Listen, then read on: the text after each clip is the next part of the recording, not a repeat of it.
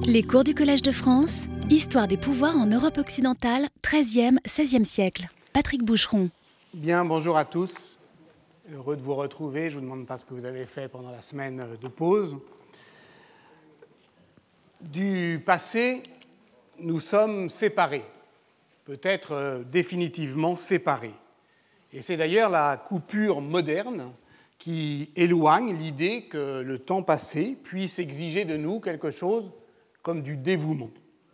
Cette coupure, l'historien des idées politiques Levent Yilmaz la situait euh, à la fin du XVIIe siècle avec la querelle des anciens et des modernes, et il a défendu euh, cette euh, hypothèse dans un très beau livre paru en 2004 sous le titre Le temps moderne, variations sur les anciens et les contemporains.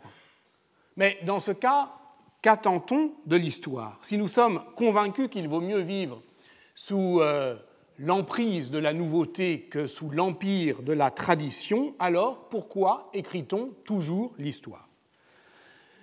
J'ai invité cette année, dans le cadre de ma chaire, Levent Yilmaz, euh, qui écrit actuellement un livre sur la généalogie politique de la nature humaine, de Machiavel à Vico.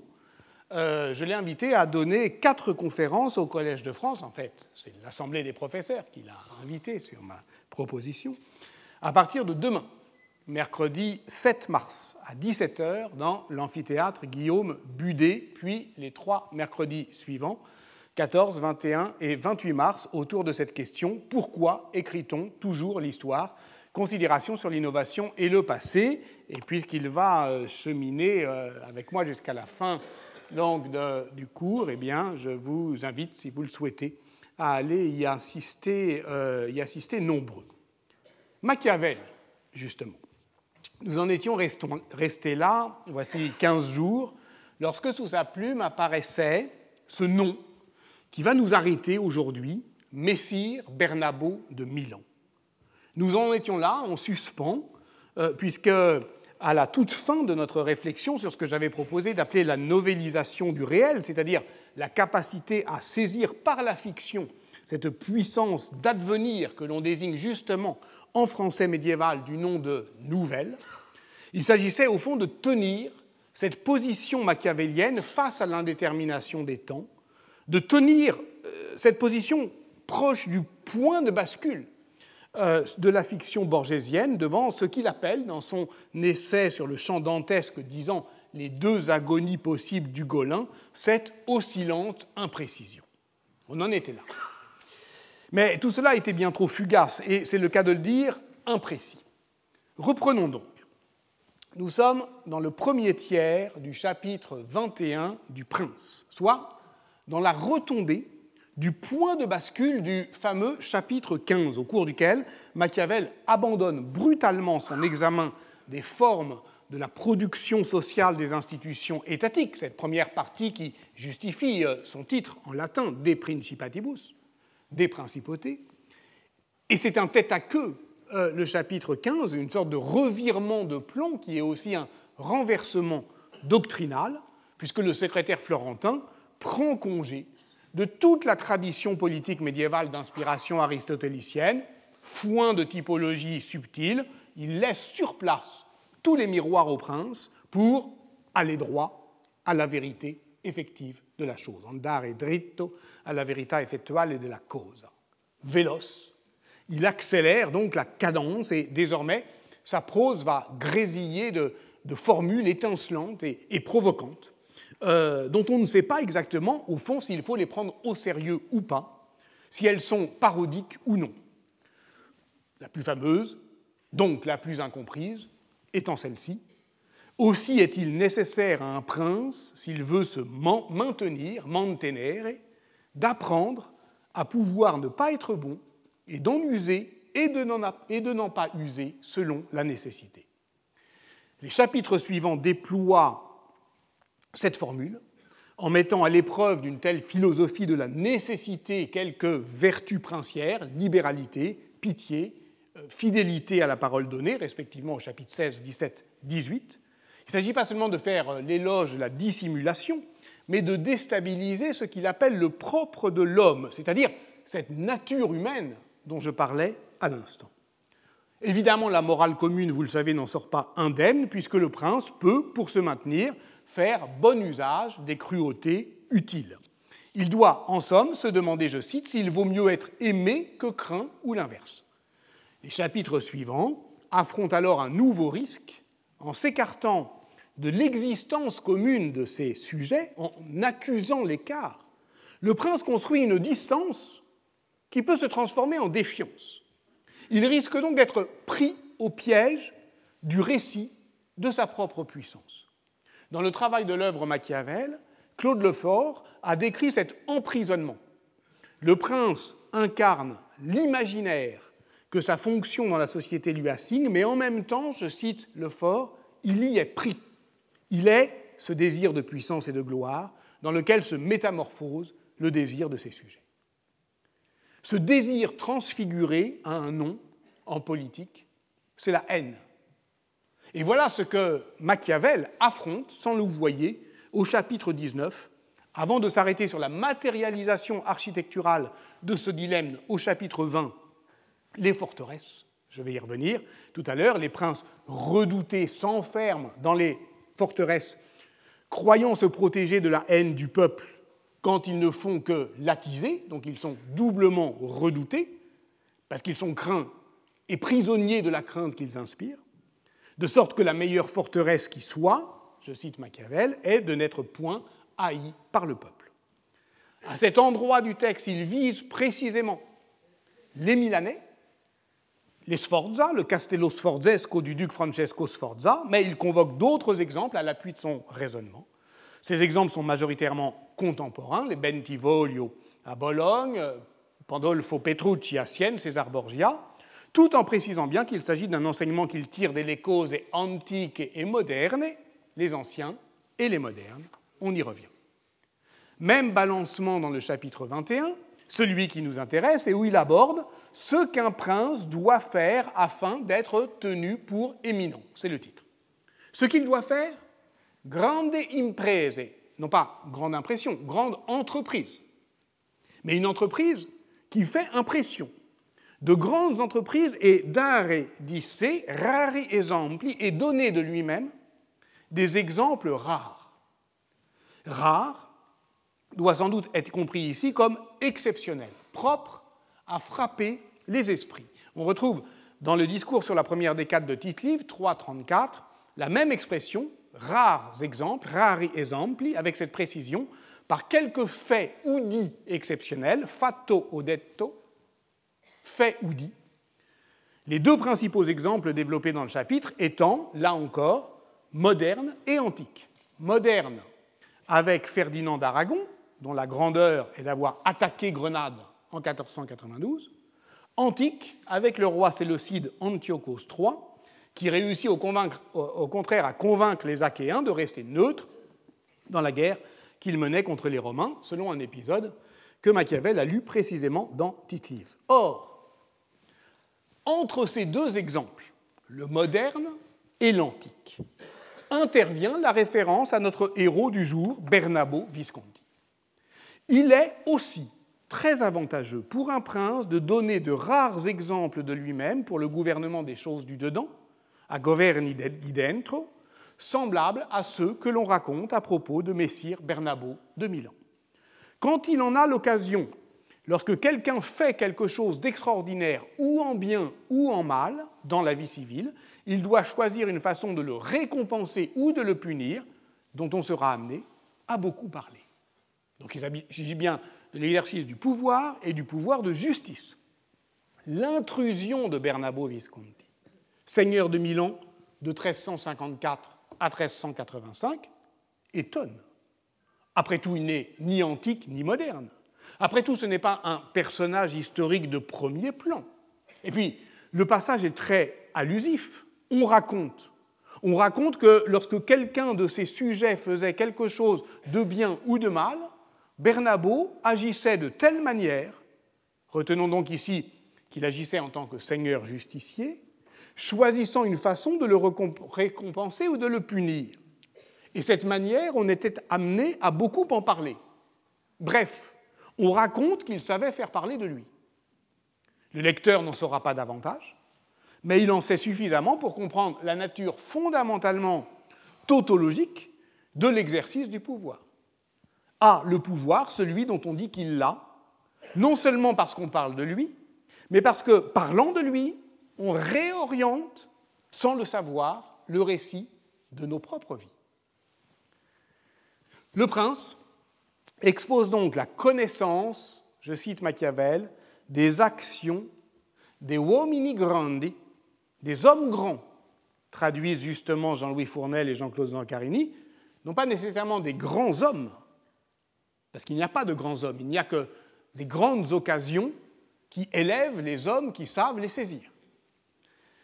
Or, ce qui grandit les hommes, c'est, je cite encore Machiavel, cette connaissance des actions des, hommes grands, qui sont grands par l'action, elle a été, je le cite toujours, apprise par moi avec une longue expérience des choses modernes et une continuelle lecture des antiques, écrit-il dans sa lettre dédicatoire. Et les commentateurs l'ont longtemps pris au mot. Pour le lire, il faut donc le rapporter aux causes d'Italia, à son expérience des choses modernes, aux faits de son temps, et à la continuelle lecture des antiques, à la lecture donc des textes anciens qui renvoient à un passé révolu il m'a toujours semblé nécessaire de peupler l'entre-deux. Même s'il en parle beaucoup moins, ou plus tard dans d'autres textes dans les histoires florentines, Machiavel récapitule aussi une expérience politique qui est celle de l'Italie communale et post-communale. D'où l'irruption un peu inattendue de ce passé que j'appellerais moyen. Ce n'est pas le passé récent dont on a beaucoup parlé ensemble, Bernabo Visconti est mort en 1385, je l'ai dit, soit près de 130 ans avant la rédaction du Prince. Et on est dans un tout autre contexte politique. Ce n'est pas davantage le passé ancien, puisque entre le seigneur Visconti et les Sforza, duc de Milan, dont il parle tout le temps comme ses contemporains, eh bien, on peut dévider un fil généalogique. Non, ce passé moyen, au fond, c'est celui de l'écriture de l'histoire. Et voilà pourquoi Lorsque Machiavel écrit ses Storie fiorentines et dix ans plus tard, il évoque à plusieurs reprises Bernabo Visconti, mais précisément, il l'évoque pour n'en rien dire vraiment que sa place dans une généalogie. À cinq reprises dans le récit, Messire Bernabo apparaît, mais furtivement, seulement, je dirais, pour nommer le temps. Donc, à lire le Machiavel des histoires florentines, on saura, on saura juste qu'il succède à son oncle Giovanni Visconti, archevêque de Milan, seigneur de la ville et plutôt euh, adepte d'un bon gouvernement. C'est lui qui a convaincu Pétrarque de venir à Milan, mais il meurt, Giovanni, le 5 octobre 1354. Et euh, donc à ce moment-là, eh bien, il y a trois seigneurs qui euh, se partagent le Stato, c'est-à-dire pas seulement la commune, mais l'État territorial dont Milan était la capitale, et euh, euh, Bernabo est euh, maître de la partie orientale, jusqu'à ce que la mort suspecte, ou disons opportune, de son premier frère Matteo II l'année suivante, 1355, eh bien, agrandisse son domaine, Bergame, Brescia, Crémone, Soncino. Il entre en guerre contre Bologne, Mantoue, Gênes. Il subit l'excommunication du pape Urbain V. Il attend la mort de, son second frère Galéas II en 1378 pour évincer ses neveux, se proclamer seul seigneur de Milan, et ce, jusqu'à ce que l'un de ses neveux écartés, Gian Galeazzo Visconti, dont on parlera beaucoup à partir de la semaine prochaine, parce que c'est lui qui obtient le, titre de, duc, euh, parvienne à venger.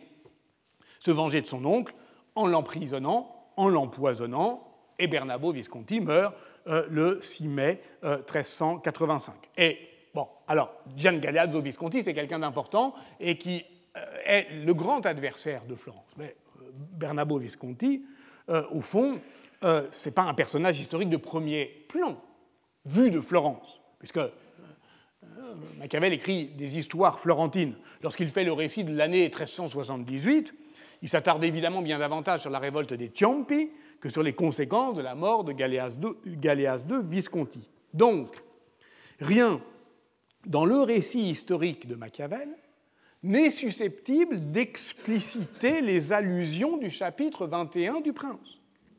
On raconte que. C'est donc que ça renvoie à un hors-champ narratif, supposé connu de ses lecteurs, tous ces exemples rares que l'on raconte, et par lesquels Bernabo Visconti a su faire parler de lui, ce n'est pas la chronique qui la narre. Mais qui la raconte alors bah, Vous l'avez deviné, c'est la novellistica. Cet entre-deux du passé moyen, qui est l'intervalle de l'oubli de l'histoire, c'est un espace fictionnel. C'est bien de Bernabo Visconti en tant que personnage de la novellistica dont nous aurons désormais à parler à partir d'aujourd'hui et surtout de la semaine prochaine. Mais je souhaite le faire de manière très classique, pour une fois presque traditionnelle, en évoquant d'abord aujourd'hui, on va voir si ça marche, le personnage historique, avant d'analyser ses déformations imaginaires, ou plus exactement ses réinventions littéraires. Bref, tenter d'approcher une figure historique pour prendre la mesure de ses reconfigurations par la fiction politique. En tout cas, euh, nous voilà strictement ramenés au début du cours, celui de l'année dernière, celui qui inaugurait en janvier 2017 la réflexion sur les fictions politiques. Je tentais de, de m'y frayer un passage vers un livre à venir, et j'annonçais alors déjà, vous voyez comme je lambine, qu'il pourrait concerner euh, Bernabo Visconti, ce tyran attirant, cette manière de rendre aimable par la saisie fictionnelle l'emprise du pouvoir. J'avais alors fait voir quelques images pour tenter de comprendre ce qu'une autre figure obsédante, celle du tyran peint à fresque par Ambrogio Lorenzetti dans le palais public de Sienne en 1338, pour tenter de rendre visible la seigneurie, de démaquiller euh, la gueule hideuse, pour tenter de montrer donc que cette image ne montrait pas tout, c'est-à-dire qu'elle ne donnait pas toutes les nouvelles de la tyrannie, c'est-à-dire qu'elle ne disait pas combien la tyrannie pouvait être euh, attirante, même si elle venait euh, à nous avec des effets de transparence. Alors on pensait à certains personnages, et puis d'autres sont venus depuis, je n'y insiste pas, mais, y compris en Italie. Mais ce qu'il y a à voir, ce qu'elle cache, évidemment, cette, ce visage, c'était, je l'avais fait voir également, l'autre visage, souriant, aimable, plaisant, cette bouille hilare du Seigneur qui rigole euh, de son mauvais coup, qui semble nous dire une fois encore Je vous ai bien nu, ce Beffatore qui, sculpté euh, dans la pierre mate de Vérone, vous le reconnaissez désormais, est celui du Seigneur, Can Grande della Scala, juché sur son piédestal, portant euh, son cimier sur le dos, c'est-à-dire son haume, on va en reparler, de parade, qui nous toise du haut de son monument funéraire, ivre de sa victoire, de la seule victoire qui vaille en politique, celle que l'on impose à l'oubli par-delà la mort.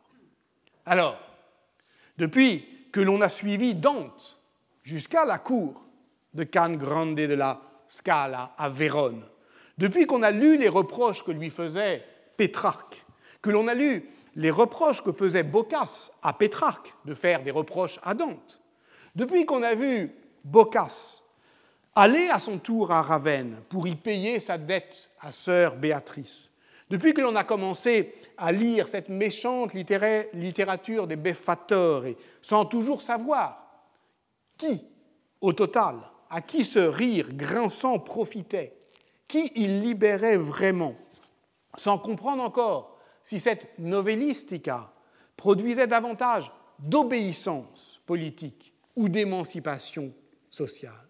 Depuis que l'on a appris à suivre les sauts des narrateurs habiles et légers pour y apprendre à conjurer l'ombre de la tyrannie de la mort, depuis que l'on a compris au fond que ce rire s'adressait depuis les tombeaux, c'est-à-dire ce que donne à entendre la première nouvelle euh, de Boccace. On comprend mieux peut-être, en tout cas j'espère, de quelle profonde entaille se creuse le sourire de Can Grande de la Scala. Mais dévisageons désormais le tyran du jour, Bernabo Visconti. Le voici. Reconnaissable grâce à sa barbe noire divisée en double pointe, l'air calme, droit, sévère, le visage effilé comme une lame, nullement effrayant, en somme, mais majestueux et martial. Cette tête est sculptée dans un marbre blanc, veiné de gris, mais rehaussé d'une très riche polychromie, euh, où sont encore nettement visibles des traces de brun, de bleu, de noir, de vert, de rouge et surtout d'or. C'était donc une statue entièrement euh, décorée, entièrement euh, peinte, une statue polychrome dont on sait qu'elle fut sculptée par Bonino da Campione, un artiste lombard originaire du lac de Lugano et dont l'activité est documentée à Milan, Brescia, Crémone, Vérone, qui fait partie de ce groupe de sculpteurs gothiques lombards qu'on appelle les Campionesi, qui sont euh, une euh, corporation et qui est lui-même à la tête d'une bottega spécialisée dans les monuments funéraires. Il est notamment l'auteur du euh, tombeau du fils de Can Grande de la Scala. Là, vous voyez le tombeau de Can Grande de la Scala qui est à gauche, et celui dont je parle est euh, euh, au premier plan, le plus somptueux euh, et le plus animé de ces édifices gothiques qui défient le bleu du ciel à l'ombre de l'église Santa Maria Antica de Vérone, c'est Can Signorio, Can Signorio della Scala. Et ce monument porte même sa signature de Bonino de Campione, qui est alors indiqué comme milanais. Cet axe Milan-Vérone est hautement significatif. Voilà le monument euh, en entier hein, de Bernabo euh, Visconti, monument funéraire euh, lui aussi, mais vous voyez sommé d'une statue équestre, la tête que je vous montrais, ben, c'est la sienne. cet axe Milan-Vérone, il est hautement significatif du point de vue artistique, mais aussi politique, je dirais, dans l'acclimatation idéologique de l'expérience seigneuriale.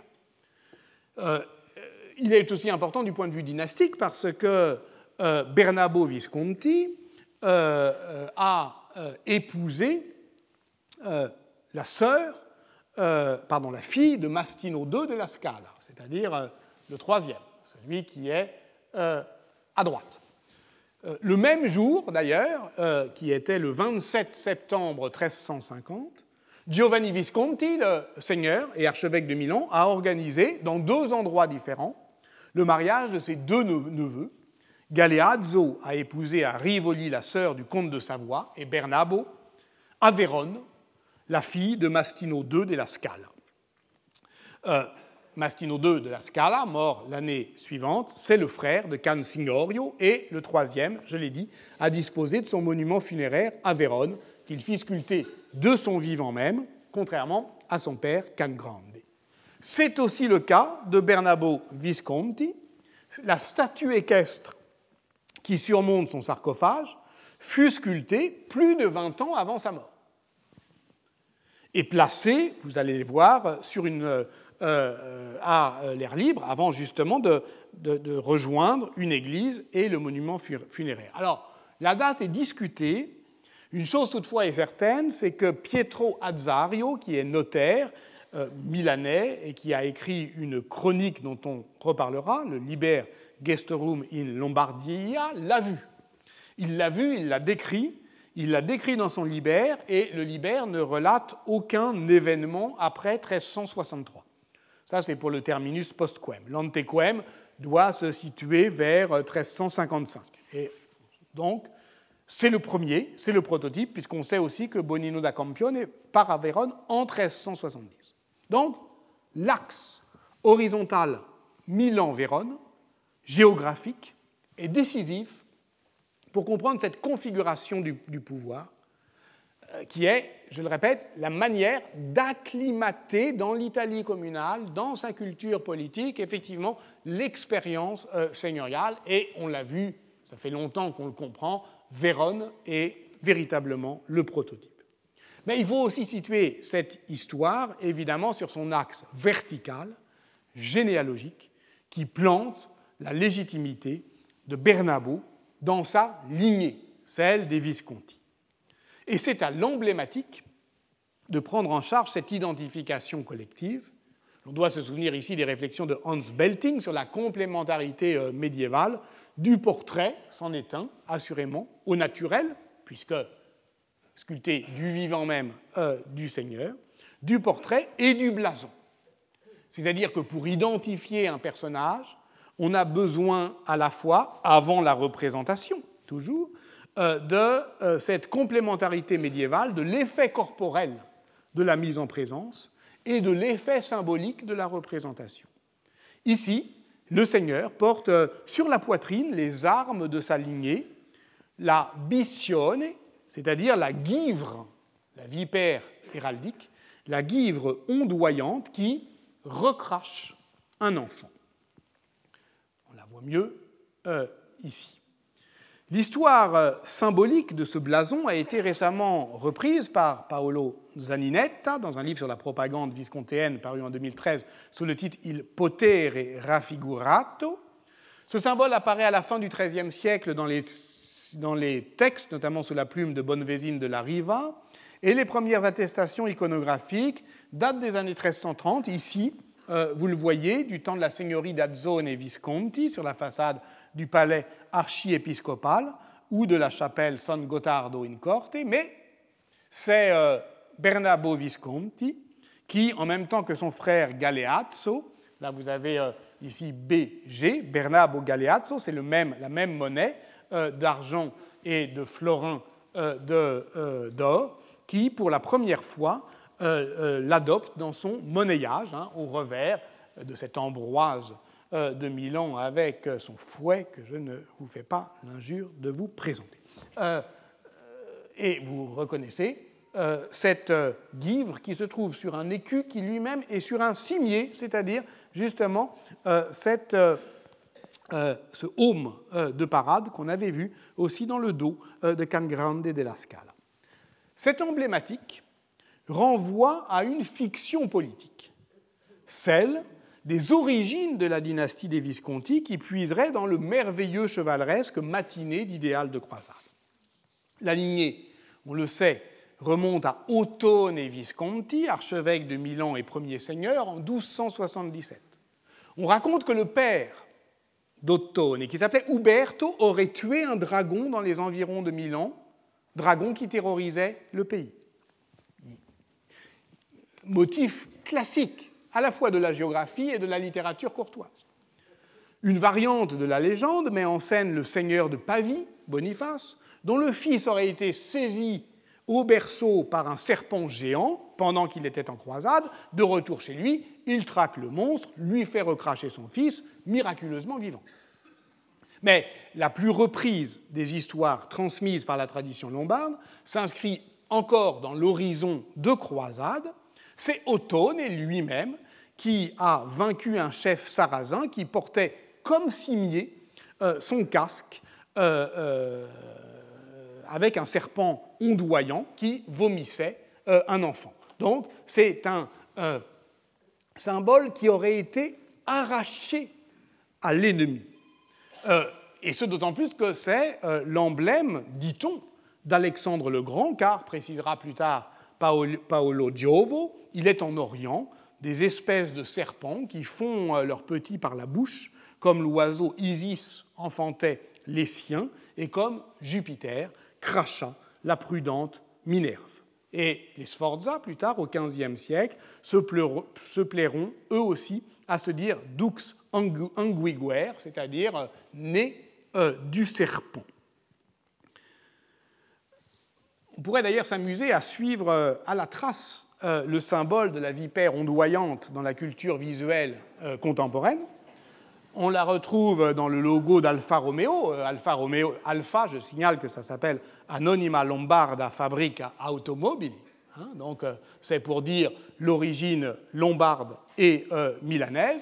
L'Inter de Milan, évidemment. la Fininvest, une des entreprises qui a fait la fortune euh, de Silvio euh, Berlusconi euphémise la guivre puisqu'elle ne recrache plus un enfant mais une fleur, mais c'est dire avec suffisamment d'éloquence combien effectivement la, culture des dominants eh avec arrogance de ben, justement des, effets euh, de transgression. Et puis, euh, sur justement une des villas de Berlusconi, on retrouve ce motif. J'ai trouvé cette photo sur un site complotiste qui pense que c'est une cible pour les extraterrestres, mais non, et que c'est un serpent aztèque. Non, non, c'est juste Berlusconi, quoi. C'est pire, c'est Berlusconi, quoi. C'est pas. Voilà. donc,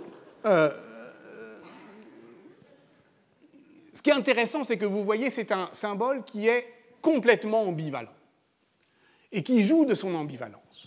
Pourquoi? Parce que historiquement ou symboliquement, c'est justement c'est l'histoire d'une inversion symbolique, euh, puisque le serpent était un symbole positif dans les religions grecques et romaines, notamment du fait qu'il était en contact avec les puissances chtoniennes et qu'il devient, avec le christianisme, le symbole sinon du mal, du moins de son ambivalence, puisque le serpent euh, euh, fait miroiter ses écailles chatoyantes et puis il mue.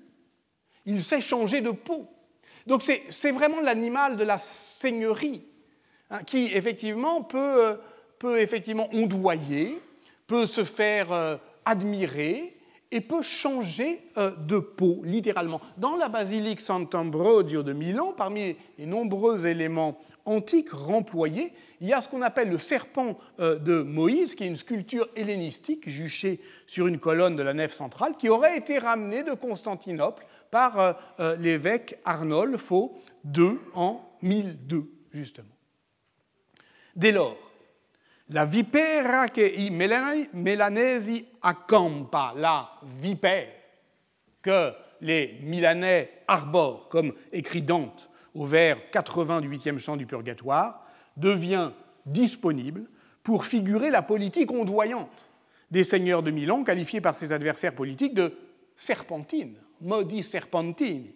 Ainsi, Luciano euh, Pifanelli a relevé dans les sources de la pratique florentine des expressions comme serpentina machinazione. Par ailleurs, la vipère anthropophage des Visconti devient aisément le symbole de leur cruauté, et plus profondément de cette pente dévoratrice de ce qu'on a appelé l'année dernière le pouvoir cannibale, ce monstre, ce double monstrueux de la métaphore eucharistique, parce que là encore, l'inversion des signes se produit aisément entre l'enfant recraché et l'enfant avalé. Le cimier, le cimier figure ainsi l'autre visage symbolique de l'identité chevaleresque. Or, comme l'a remarqué justement Laurent Ablot dans ses études sur les rapports entre l'emblématique et l'autoportrait, le signet se complète de la devise qui, contrairement aux armes de l'héraldique, est strictement personnelle et situe un individu dans sa lignée. La devise, c'est donc le support para-héraldique d'identification symbolique et c'est un autre nom. Or, deux inscriptions se retrouvent sur la sculpture de Bonino da Campione, HB, qui doit se comprendre en honor euh, Bernabovis, et SM, qui se développe en souffrir mestuet en français. C'est-à-dire, je souffre de souffrir, je, peux souffrir, je suis capable de supporter la souffrance. Cette devise est généralement placée dans un phylactère, au-dessus d'un léopard, assis dans les flammes, et portant le haume euh, à la guivre des Visconti. Donc le léopard est le plus rapide des animaux et pourtant il n'échappe pas au brasier. Il est ici l'animal fétiche, on dirait le totem des Visconti. Ils portent leur cimier, ils disent leur devise, c'est-à-dire qu'ils portent leur visage et leur nom. Et l'ensemble du dispositif est l'expression de cette immobilité stoïque. J'y suis, j'y reste, quitte à en souffrir. On se souvient de la fameuse description des sarcophages surélevés de Vérone, ces héros cavaliers hissés sur leur lit de parade par Georges Duby dans L'Europe des cathédrales. Il y voyait l'emblème du triomphe politique, le galop des joutes, l'envol des soirs de conquête, emportant ainsi pour l'éternité Can Grande la Scala. Avec Bernabo Visconti, on est sommé d'admirer, ça fait 6 mètres hein, quand même, il faut quand même voir ce que c'est, hein. Euh, on est sommé d'admirer une conquête et un triomphe politique, mais ni en vol, ni galop des joutes, le cheval est campé sur ses appuis, solennel et droit. Il faut dire qu'il prend place à la suite d'une grande cavalcade équestre dont il faut au moins citer deux précédents illustres. À Milan, ben, c'est le podesta Oldrado di Treseno qui timbre la façade du palais communal, le Palazzo euh, della Ragione, et de son effigie équestre, qui est la première effigie équestre laïque euh, de l'art communal. On est en 1233. C'était un ami de l'inquisiteur Pierre de Vérone, et aussi l'inscription prévient-elle le passant au cœur de l'espace communal, en du Seigneur 1233, au Podesta de Milan, Oldrado di Treseno, lorsque vous passez sous le portique royal du Grand Palais, vous vous rappellerez toujours les mérites du Podesta Oldrado, citoyen de Lodi, défenseur de la foi et de l'épée, qui construisit le palais et brûla, comme il le devait, les cathares. Donc, on a effectivement d'abord euh, un fil hérétique qu'on va retrouver, mais aussi euh, cette généalogie politique entre les podestats et les premiers seigneurs. Le deuxième modèle, c'est la statue équestre d'Azzone et Visconti, qu'il fit euh, ériger devant l'antique basilique de Santa Tecla, et qui assura l'enracinement dynastique des Visconti dans le Milanais. Donc là, on est 100 ans plus tard exactement, 1329-1339, et cette euh, cette statue a disparu. On pourrait, ça, ce sont pour les, je dirais, euh, la première série équestre que l'on pourrait dire moderne. Mais elle s'inscrit elle-même dans un horizon antérieur, antique. Au même moment se développe l'effigie équestre d'Ambroise de Milan, défenseur Quiritatis. Au même moment, on considère comme idéal hippique évidemment la statue euh, de Marc Aurèle à Rome qu'on prend comme celle de Constantin, les chevaux de Saint-Marc à Venise et le Regisole de Pavie, sans doute semblable à la statue équestre euh, de Justinien à Constantinople. Le Régisole, ou Roi Soleil, est un monument impérial transporté de Ravenne à Pavie au 8e siècle, après la destruction de la ville par les Lombards. Pavie est la ville royale, hein, il ne faut jamais euh, l'oublier. Elle a été placée sur une colonne devant le dôme, et cette statue euh, équestre constituait l'emblème justement de son exaltation euh, romaine pour Pavie. Elle a été détruite en 1796. Là, c'est un, euh, un dessin anglais du XVIIIe siècle. Elle a été détruite par le club des Jacobins de Pavie. Ah oui, eux aussi avaient à mener leur propre iconoclasme révolutionnaire. Et on sait par ailleurs que la statue fut transférée toujours comme butin de guerre, de Pavie à Milan entre 1315 et 1335, puis ramené euh, à Pavie. Et dans une lettre de 1364 adressée à Boccace, Pétrarque en fait une description enthousiaste. Pavie a été reconquise par Milan en 1359, est devenue le lieu de résidence privilégié de Galeazzo II, qui a construit son château, et c'est là qu'est accueilli Pétrarque durant l'été 1363. Vous savez qu'il doit toujours se justifier par rapport euh, euh, à son ami Boccace d'être l'hôte euh, des Visconti. Dans sa lettre, la première du livre 5 des Séniles, des lettres de vieillesse, il la décrit ainsi Si tu venais, dit-il à Boccace, tu verrais ceci une statue équestre en bronze recouverte d'or au sommet du forum qui semble gravir à vive allure le sommet de la colline. Et on notera d'ailleurs que Léonard de Vinci, en 1490, lorsqu'il travaillait aussi au naturel, dans les écuries de Sforza, à construire le monument équestre de Francesco Sforza, a vu le régisol et en a fait aussi des, descriptions de vie. Hein, là, vous voyez d'ailleurs que tout euh, euh, est euh, dans la question du galop. Et si on s'approche? Et si on s'approche d'un peu plus près du cheval de Bernabo Visconti? On voit que justement, c'est dans le cheval que le sculpteur a mis la vie. Le Seigneur est erratique, c'est celui qui effectivement ne bouge pas, celui qui sait souffrir. Mais la culture chevaleresque est aussi une culture équestre, c'est une culture équine. Et donc tout aussi est rassemblé euh, dans euh, euh, la figure de ce cheval.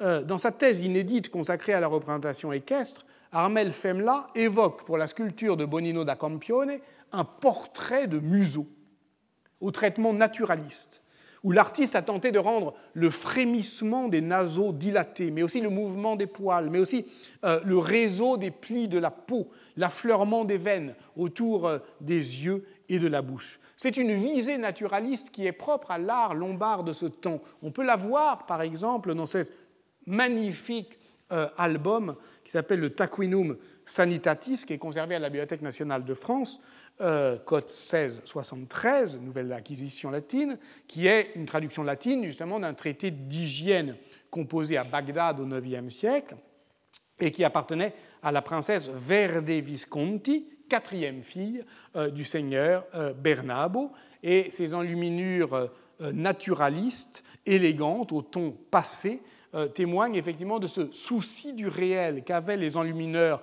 euh, lombards qui travaillaient dans ces ateliers euh, dont les travaux de Kay Sutton ont permis justement de définir l'importance du mécénat de Bernabo Visconti, notamment ce magnifique, ce Guiron le Courtois qui est composé, qui est une compilation des, des romans arthuriens composés à la demande d'Édouard Ier d'Angleterre par Rusticien euh, de euh, Pise, Rusticiano de Pise, celui à qui Marco Polo euh, dicte son devisement du monde en 1273.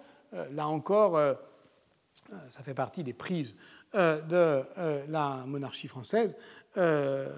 Bibliothèque nationale, nouvelle acquisition française 52-43. On retrouve les mêmes tonalités atténuées qui plongent les scènes dans l'atmosphère irréelle de la grisaille, alors que les représentations animales ou la mise en scène des données spatiales produisent des effets euh, euh, naturalistes saisissants. Et c'est un manuscrit inachevé. Là, vous voyez quelques ombres euh, non encore colorées des, de chevaux, inachevés parce que laissés inachevés par la mort de Bernabo Visconti. Bernabo Visconti est donc l'homme de cette culture courtoise raffinée, qui correspond sans doute à son éducation, entre 1346 et 1350, il a été, avec son frère Galeazzo, contraint à l'exil. Il passa son enfance otage des cours princières de Savoie, de Flandre, de France. En 1348, pendant la peste, il est l'hôte du roi Philippe VI de Valois. Puis il va à Chambéry. Il est avec sa sœur Bianca, 10 ans, Amédéo, 6, 12 ans. C'est une cour d'enfants. Et euh, évidemment, il faut comprendre ce que euh, signifie la culture euh, chevaleresque pour cette génération. Lorsqu'il se marie en 1350, il savait tournoyer selon l'usage en France et en Allemagne, écrira à la fin du XVe siècle l'historien Bernardino Corio. Je ne raconterai pas ici les aléas événementiels du gouvernement de Bernabo Visconti. Leur horizon, je l'ai dit, est, est relativement limité.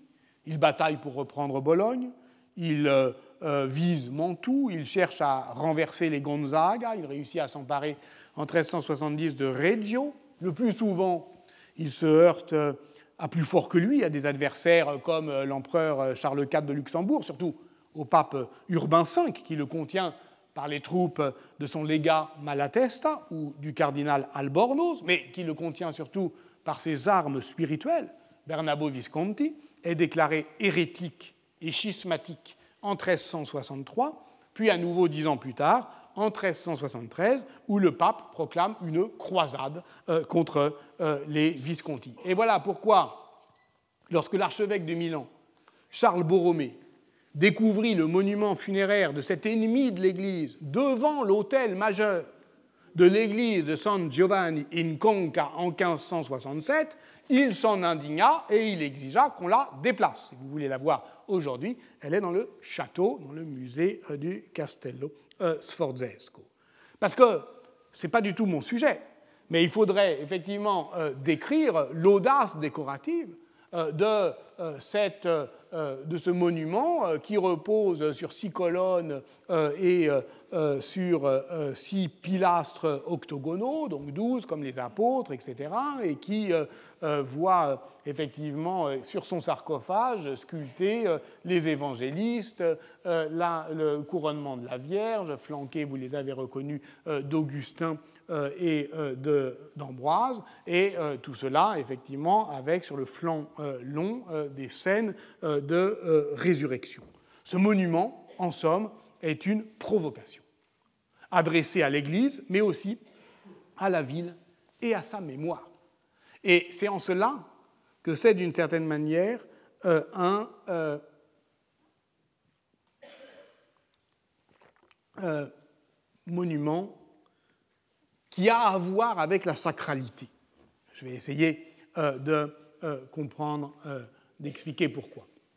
Pourquoi? Parce qu'il est justement pris dans une structure architecturale, je vais vous la faire voir, qu'on appelle la rocca, c'est-à-dire justement une forteresse, celle dont, euh, euh, dont euh, Machiavel disait qu'elle devait protéger de la haine du peuple, mais qu'en réalité, elle l'attisait. Dans les années 1330-1340, les Visconti verrouillaient la plupart de leurs cités sujettes, Crema, Lodi, Brescia, Bergame, par la construction de ces citadelles que Galvano Fiamma analysait sans embâche comme un moyen d'intimidation des élites euh, euh, locales. Et je trouve très intéressant que dans les euh, sources lombardes, la rocca soit souvent qualifiée de recinto sacro, c'est-à-dire de recet sacré.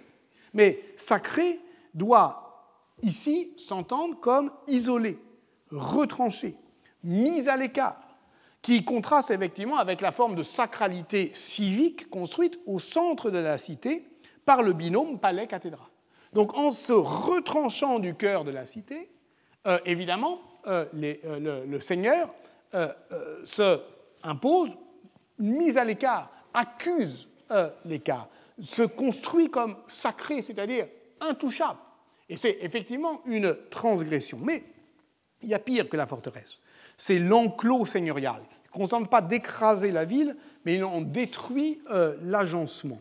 Euh, par exemple, euh, le euh, seigneur de Milan, Lucchino Visconti, à Luc, en 1322, en 1347, pardon, à, Parme, excusez-moi, à Parme, en 1347, eh bien, a pris en otage la place civique et a mis en rapport la place civique avec la citadelle par une strada serrata, un euh, corridor qui passe par la place euh, communale et qui crée un dispositif de verrouillage euh, de l'espace fermé de portes protégées qui s'appelle la sta in pace, rester en paix.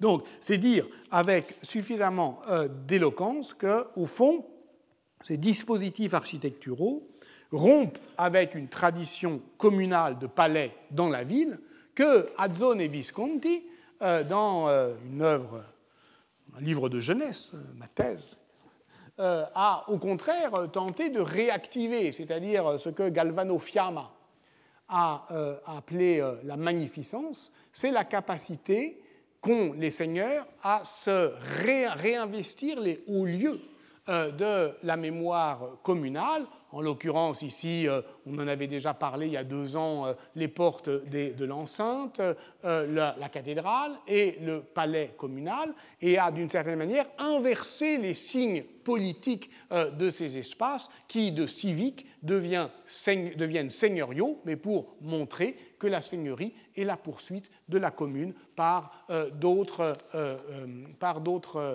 moyens. Cette inversion douce euh, des euh, signes, c'est cela que Bernabo, au fond, attaque. C'est à cela, avec cela, euh, qu'il rompt. Et ça, justement, parce qu'il se fait construire son propre palais, qui est en marge de la ville, dans le reprenant d'ailleurs le palais du plus détesté euh, des Visconti, donc là encore, c'est une provocation, celui de Lucchino, près de San Giovanni in Conca, précisément là où est l'église où il a mis son euh, tombeau. La toponymie a conservé jusqu'au XIXe siècle le souvenir de la Ca di Can, la maison du chien.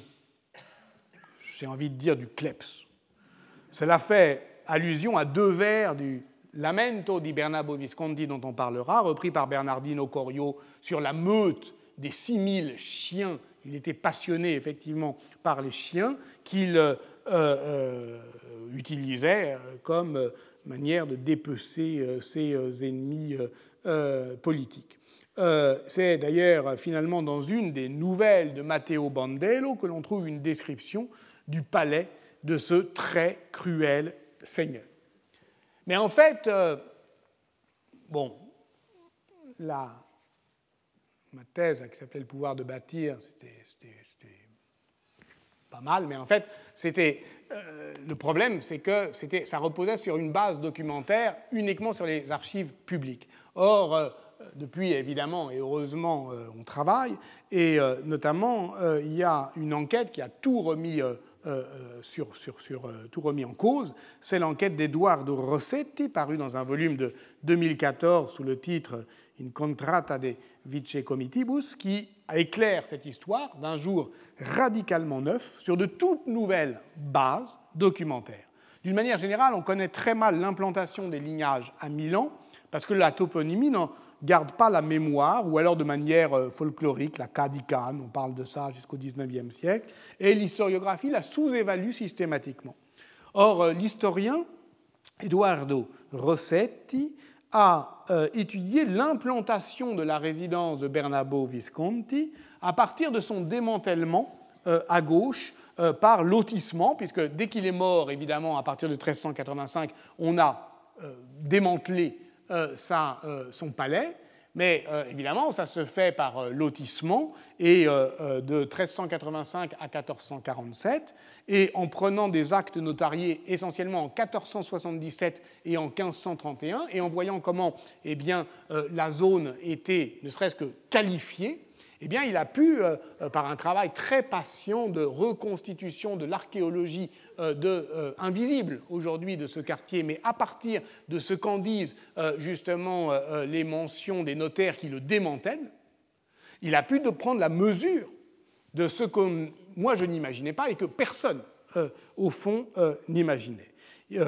D'abord, on relève un nom omniprésent, Aola. C'est une cour, mais aulique, c'est-à-dire au sens impérial. Ensuite, on relève, on distingue leur emploi des matériaux antiques, de la polychromie, des colonnes. Enfin, on prend la mesure d'un palais qui a l'allure et la dimension d'un palais impérial. C'est d'abord un palais double. Alors, voyez notre statue, avant qu'elle ne surmonte euh, le sarcophage, donc du vivant de Bernabo, qui est sur la place publique, qui est devant l'église, San Giovanni in Conca, c'est celle-là. Mais San Giovanni in Conca étant complètement saisi, capturé par euh, un enclos seigneurial fermé. Et une cour double, avec la domus euh, de euh, sa femme, Regina della Scala, et celui de Bernabo. Regina della Scala, 20 000 mètres carrés. D'ailleurs, c'est une une recherche à venir, c'est qu'on sous-estime et l'importance et le mécénat euh, des euh, seigneurs, femmes euh, Visconti. Et il y a un modèle du palais double qu'on connaît aussi d'ailleurs à Vérone. Le prototype est là encore véronais. Mastino II de la Scala et Tadea da Carrara avaient chacun leur palais. On a donc un complexe palatial qui englobe l'église, qui ménage un passage par un pont couvert vers les autres palais, Hein, voilà, cette, euh, le strada coperta, comme euh, celui de Lucchino, qui est cette euh, échappée qui permet cette échappée belle. Et donc, c'est ce qui s'exprime ici, c'est bien un pouvoir sacré. Non parce qu'il emprunte à la sacralité de l'Église, mais parce qu'il s'impose comme séparé, retranché, et qu'il retranche l'ensemble du quartier. Et ça, on n'en avait pas du tout une idée. Ça représente un sixième de Milan. C'est un sixième de l'espace d'une des villes les plus peuplées d'Europe qui est capturée, mordue par le pouvoir euh, seigneurial. Alors revenons une dernière fois pour conclure sur euh, ce monument funéraire. Dans la description qu'il fait du monument avant 1363, le notaire Pietro Azzario explique que les deux vertus postées à côté du chevalier sont celles sur lesquelles Barnabo s'appuie pour gouverner. Vous voyez ces deux vertus euh, féminines qui flanquent euh, euh, le cheval, et avec les flancs alourdis, épais de ce, cet impressionnant destrier qui, vous voyez, repose littéralement sur ces figures, eh bien, la force à gauche, avec évidemment son lion, et la justice à droite, avec sa balance. La force et la justice. C'est bien de ce double appui que l'on doit parler, force et justice et leur mise en, tension. Ce qu'a montré euh, Andrea Gamberini, c'est que les gouvernements de Galeazzo II et de Bernabo Visconti s'opposaient particulièrement quant à l'exercice de la justice. Tandis que le premier, Galeazzo II, s'attachait à l'observation plutôt rigide des normes et des coutumes, le second, Bernabo, assumait sans entrave son arbitrium. Donc, ce qu'on considère comme juste une rivalité fraternelle ou une déchirure de faction, en réalité, c'est peut-être un partage des rôles. C'est peut-être, au fond, l'expérience de deux styles de gouvernement. À une protestation des citoyens de Reggio, mécontents de la révision de leur statut urbain suite à la, euh, conquête en 1370, Bernabo répondait en 1371 d'une formule qui claque comme un manifeste du pouvoir seigneurial en voie euh, d'absolutisation, euh, faciemus et defatiemus decreta praut nobis placuerit. Je fais et je défais les décrets selon mon bon plaisir. Cet arbitraire dont on a saisi euh, ensemble toute l'importance à la fois juridique et littéraire. C'est l'arbitrium de Dante, ce qui l'avait d'ailleurs attiré euh, à Vérone. Cet arbitraire, notons-le au passage, ressort moins du caprice princier que du gouvernement par la grâce. Alfio Natale a ainsi montré que les suppliques de la chancellerie, les suppliques de la chancellerie viscontéenne, connaissaient sous le gouvernement de Bernabo une mutation diplomatique décisive conférant à la grâce seigneuriale une expression solennelle et curiale. À l'inverse, euh, le notaire et chroniqueur Pietro Azzario insiste sur le fait que Galeazzo II ne recevait ni requête ni pétition.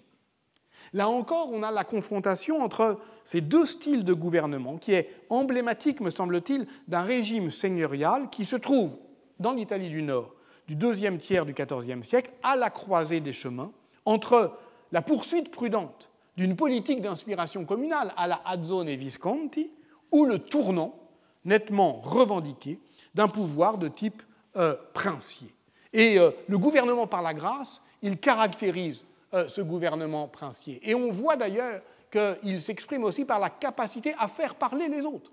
Puisque le gouvernement par la grâce, ça veut dire je réagirai à vos requêtes, mais dites-les moi d'abord. Donc c'est effectivement une, une, circulation narrative dont on a à faire, encore une fois, euh, l'histoire. Bernabo Visconti incarne donc avec brio, avec brutalité, cette rupture qui s'exprime autant dans ses pratiques de cours empreintes d'un nouveau cérémonial de majesté, par exemple, c'est lui le premier à s'entourer d'une garde euh, prétorienne, que dans la vigueur et l'expression, je dirais, de son pouvoir, de son arbitrium, de cette, euh, ce qu'il euh, appelle la plenitudino potestatis. Et euh, Nadia Covini, dans un livre qui s'appelle La Balanza Dritta, a montré qu'au XVe siècle, les juristes, on le prenait au sérieux, Bernabo Visconti. À partir de la semaine prochaine, on va s'en moquer, il va devenir un personnage bouffon. Mais au XVe siècle, les juristes eh bien, discutaient encore de cette euh, de, la légitimité ou non que euh, de l'expression par euh, Bernabo Visconti de sa plenitudino potestatis, en disant qu'il vaut mieux que le Seigneur fasse preuve de plenitudino honestatis, hein, une pleine honnêteté. On notera d'ailleurs que dans tous les cas de figure, ce personnage n'est rien d'autre, je le répète, que le nœud serré entre art de gouverner et art de raconter. Ce nouage que je cherche à saisir sous le nom de fiction politique. Quatre figures Il s'agit bien de cela. Le cas Bernabo Visconti. Vous voyez que j'ai eu du mal à faire une étude de cas, mais c'est plutôt l'étude d'un cas. Un cas, on pourrait le dire familièrement, c'est un cas quand même, le gars. Euh, mais le mot s'entend aussi en psychanalyse, en droit, le casus. Et aussi, on l'a vu ensemble, au croisement du droit et de la psychanalyse, en termes fictionnels. C'est à la fiction de prendre en charge ce que André Jolès, je l'avais dit dans la deuxième séance, appelait la forme du cas. J'en rappelle la définition. Elle a ceci de particulier qu'elle pose une question sans pouvoir donner la réponse, qu'elle nous impose l'obligation de décider mais sans contenir la décision elle-même. Nous revoici donc, pour terminer tout à fait, dans la position machiavélienne, face à l'indétermination des temps. Voici pourquoi il était bien illusoire de vouloir saisir la personne avant le personnage, la réalité historique avant sa déformation fictionnelle, parce qu'on a indissociablement l'un et l'autre, l'un par l'autre, et aussi pour les raisons que je donnais au début de l'heure, parce que le point de bascule du prince, c'est précisément celui qui mène de la formation historique des États à l'anthropologie politique des pouvoirs. C'est aussi un partage de la qualità dei tempi. C'est celui d'une seigneurie qui s'impose en donnant des nouvelles de sa propre tyrannie, qui prétend qu'elle n'a pas encore choisi le chemin, alors que peut-être elle l'a déjà choisi. Ce que l'historiographie sépare, il y a deux styles de gouvernement, celui de Galeazzo, celui de Bernabo, comme dans les séries policières, Good Cop, Bad Cop. En fait, la fiction les rassemble. La force et la justice. On pourrait dire qu'il y a tension, qu'il y a contradiction, qu'il y a déchirure intime, mais on pourrait aussi dire tout aussi bien le contraire, c'est-à-dire que ce sont ces deux femmes qui soutiennent les flancs lourds de ce cheval. Et au fond, qu'il y a, comme disent les juristes, force de loi. Et de tout cela, effectivement, nous aurons à parler. Je pense que Bernabo on va s'occuper de ton cas. Voilà, merci. Retrouvez tous les contenus du Collège de France sur www.colège-2-france.fr.